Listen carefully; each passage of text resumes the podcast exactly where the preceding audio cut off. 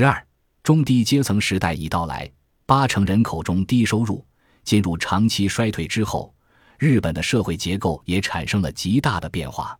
简单说，就是收入两极化以及随之而来的中产阶级社会的崩溃。这些变化更为日本社会带来了戏剧性的质的变化。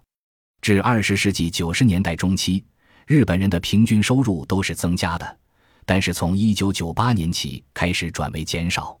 二零零三年个人平均收入更下滑至五百八十万日元。这十年里，每个人的平均收入减少了百分之十五，也就是八十万日元。另外，根据国税局的调查，服务于私营企业的上班族的平均薪资从一九九八年起连续七年下滑，二零零四年的平均薪资为四百三十八点八万日元。比前一年少了整整五点一万日元，下滑的消费物价稍稍减少了大家的负担，大家也没有因为薪资减少而引发暴动，这也可以算是日本教育的一种成果吧。教育让日本人都拥有一流的人工，但是每一位国民应该都深切地感受到了收入衰退、荷包缩水的痛处了。话虽如此，不过并不是所有日本人的收入都在往下掉。因为平均收入之所以减少，是收入两极化造成的结果。假设以一个人平均年收入六百万日元为标准，超过一千万日元的为上层阶层，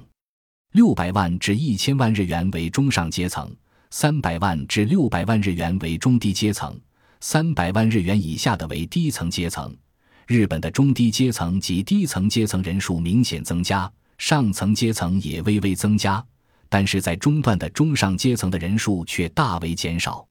尤其中低阶层以下竟然在所有人口中占了近八成的比例，这对一个国家的经济和社会来说是一个非常重大的信息。中低阶层人数的增加是让经济社会产生质的变化的最大因素。上班族年轻时候的收入虽然不多，但是随着资历增长，地位和收入都会随之上升。最后，渴望以中上阶层的身份退休，这是大部分上班族都默认的共识。但是，随着中产阶级社会的崩溃，上述的人生规划也随之瓦解。所以，现在大家都已经开始觉得搞不好，或许自己的一生就在中低阶层度过了。这是二零零四至二零零五年所发生的现象。根据二零零四年的富翁排行榜资料。投资顾问公司的上班族以年收入百亿日元名列第一，这表示无等级差别的社会已经成为幻想。这种意识上的变化为社会结构带来了质的变化，而且这种情形至少要经过二十多年才会呈现一种固定的形态。